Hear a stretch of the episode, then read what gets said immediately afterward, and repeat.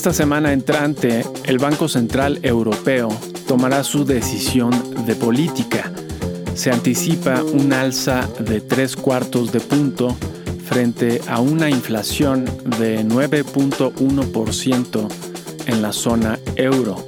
Y el miércoles será la presentación de varios nuevos productos de la empresa Apple.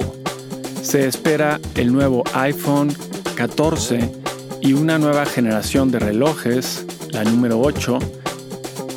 Hoy es el domingo 4 de septiembre del 2022 y este es el volumen 3, número 34 del semanario El inversionista.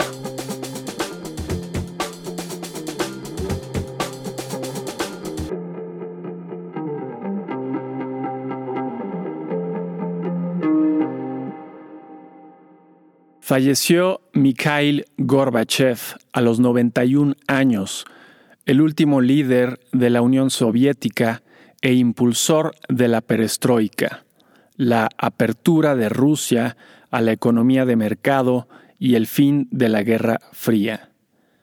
El presidente Vladimir Putin ofreció sus respetos en persona y se hará un funeral público. Siguiendo con Rusia, los inspectores de las Naciones Unidas llegaron a la planta nuclear más grande de Europa, ubicada en Ucrania, y que por ello corre peligro. En una nota relacionada, la Unión Europea reducirá el número de visas para inmigrantes rusos, inmigrantes que no son responsables ni tienen poder sobre las acciones de su líder, los primeros paros en las empresas alemanas se dieron esta semana ante la reducción al 100% en el suministro de gas ruso. Esto ha ocasionado altos precios de la electricidad. En respuesta a estos crecientes precios, la Unión Europea está diseñando planes para que los países miembros graben más a los productores de electricidad y se transfieran esos recursos a los consumidores. A pesar de la crisis energética, en la zona euro el desempleo tocó un mínimo histórico de 6.6%. Economistas, entre ellos nosotros, apuntan a que la creciente inflación que alcanzó 9.1% en agosto, es la responsable de este menor desempleo y que este beneficio será de corto plazo en tanto que será más costoso reducir la inflación. En Argentina hubo críticas sobre un presunto atentado contra la vicepresidente argentina Kirchner, se especula que fue un montaje, pues el arma casualmente falló en el momento del ataque. Legisladores estadounidenses del estado de California, el mismo estado que prohibió la venta de nuevos automóviles de gasolina a partir del 2035, votaron para mantener la última planta nuclear de ese estado en funcionamiento, ante la escasez de electricidad que se anticipa. Una vez más, algunas ciudades chinas elevaron las restricciones sanitarias debido a algunos brotes de COVID-19. Y los Estados Unidos le prohibieron a Nvidia, una empresa líder en procesadores de inteligencia artificial, la venta de dos de sus nuevos productos a China. Por otra parte, Japón asignará un monto históricamente alto al gasto en defensa. El Fondo Monetario Internacional aprobó un préstamo de 1.1 miles de millones de dólares a Pakistán para que cumpla con sus obligaciones financieras.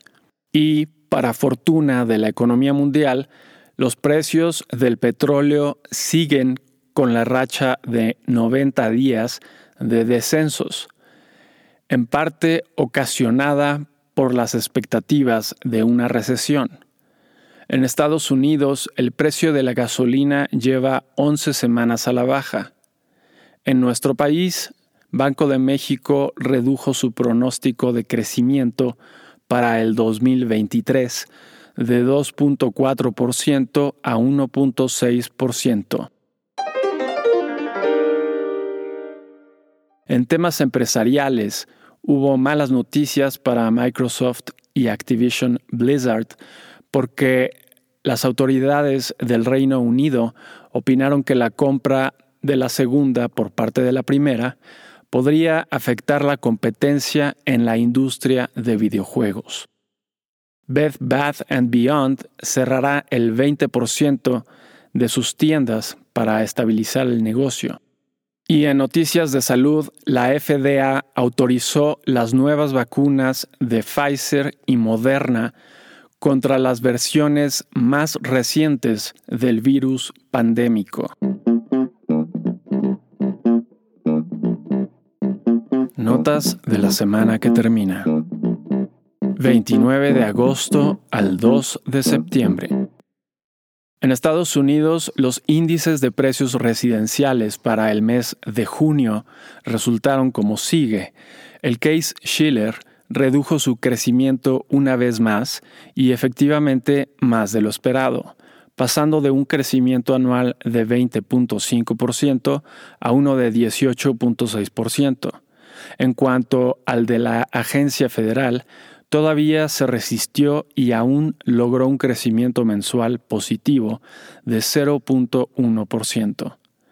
Las vacantes para el mes de julio rompieron la racha de disminuciones y aumentaron de 11.04 millones a 11.24 millones. La confianza del consumidor para el mes de agosto, según el Conference Board, aumentó más de lo esperado brincando de 95.3 a 103.2 puntos y rompiendo también la racha de disminuciones. La tasa de desempleo aumentó de 3.5% el mes pasado a 3.7% y las nóminas no agrícolas aumentaron en 315 mil, mejor que la expectativa pero menos del más de medio millón del mes anterior. El índice de gerentes de compra, elaborado por el Institute for Supply Management para el mes de agosto, permaneció en 52.8 puntos, un valor ligeramente optimista. En reportes de utilidades tuvimos entre otras empresas a Best Buy con una sorpresa positiva, HP sin sorpresa, Broadcom con una sorpresa positiva y Campbell's sin sorpresa. El 63% de las 79 sorpresas fueron positivas, una buena semana en reportes de utilidades. Con respecto a la semana pasada, el índice Standard Poor's 500 de la bolsa estadounidense retrocedió 3.3%. El petróleo West Texas Intermediate bajó de 93.06 dólares el barril a 86.87 dólares el barril, y el oro bajó de 1.736 dólares la onza a 1.710 dólares la onza. En México, la tasa de desempleo aumentó de 3.3% a 3.4%. La encuesta a especialistas del sector privado para el mes de agosto, realizada por el Banco de México, mostró que estos aumentaron sus estimaciones de inflación para el final del año a 8.13% y redujeron sus proyecciones de crecimiento para el 2023 a 1.4%. El indicador de pedidos manufactureros para el mes de agosto fue ligeramente menor al del mes anterior, con 51.7 puntos, es decir, aún por encima del umbral entre optimismo y pesimismo. Con respecto a la semana pasada, el índice de precios y cotizaciones de la Bolsa Mexicana de Valores retrocedió 2.93% y el tipo de cambio subió ligeramente de 19.92 pesos por dólar a 19.93 pesos por dólar. ¿Qué podemos esperar para la semana entrante? 5 al 9 de septiembre. En Estados Unidos será una semana tranquila. El lunes será el día del trabajo y por lo tanto no habrá actividades financieras. El martes tendremos el índice de gerentes de compras del sector servicios para el mes de agosto. El jueves tendremos las solicitudes de seguro de desempleo de la semana. En reportes de utilidades tendremos entre otras empresas a GameStop. En México, el lunes tendremos la confianza del consumidor para el mes de agosto. El martes tendremos el índice de inversión para el mes de junio. El miércoles tendremos los datos de la industria automotriz de vehículos ligeros para el mes de agosto. El jueves tendremos la inflación anual para el mes de agosto. En la ocasión anterior fue de 8.15%. El viernes tendremos la actividad industrial para el mes de julio.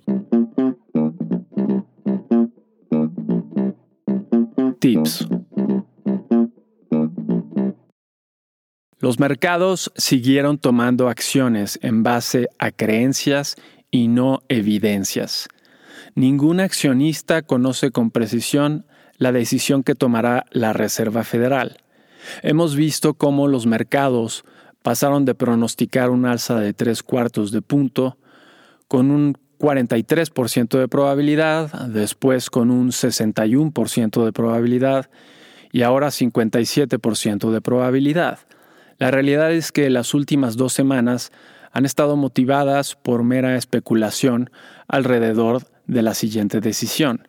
Seguro existe la posibilidad de dicha alza, pero nos parece que aún falta el dato de precios, que saldrá una semana antes de la decisión. Por lo anterior, sugerimos mantener la composición de los portafolios.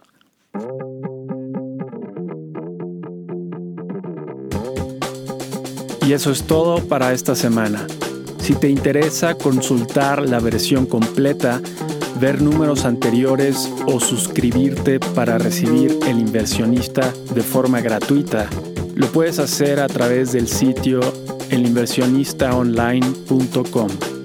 Y si te gusta escucharnos, por favor déjanos una reseña en la plataforma que utilices. Nos ayudaría mucho. Mi nombre es Gerardo Gómez Ruano. Nos vemos la siguiente semana.